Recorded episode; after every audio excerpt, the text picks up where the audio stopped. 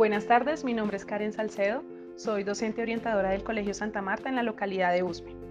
Bueno, durante la estrategia de Aprende en Casa he tenido la experiencia de realizar algunos audiocuentos en formato digital y los comparto vía WhatsApp a todas las familias de los niños de primaria.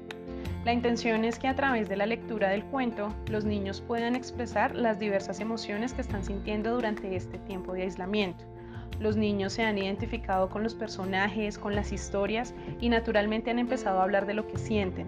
Posteriormente a la lectura, les sugiero una actividad muy pequeña que fortalece un poco más la relación del cuento con la realidad de cada uno. Las reacciones frente a esta estrategia han sido muy positivas. Las familias manifiestan que disfrutan mucho este pequeño momento de lectura y especialmente a los niños les agrada escuchar una voz cercana, una voz familiar que les recuerda el colegio. Así sienten que los acompañamos en casa a pesar de la distancia.